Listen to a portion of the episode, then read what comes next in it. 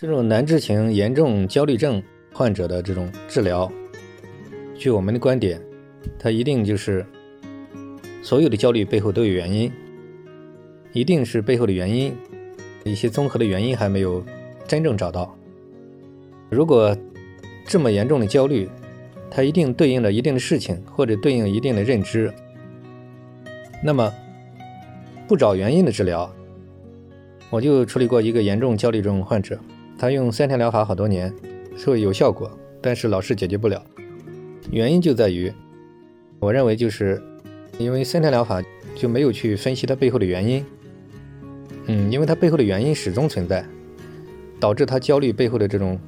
主要的一些原因，没有人帮他找出来和破解掉。所以说，用这个顺其自然、为所当为这个森田疗法，它只会有缓解，却这么多年始终好不了。我认为它的原因就是在这里。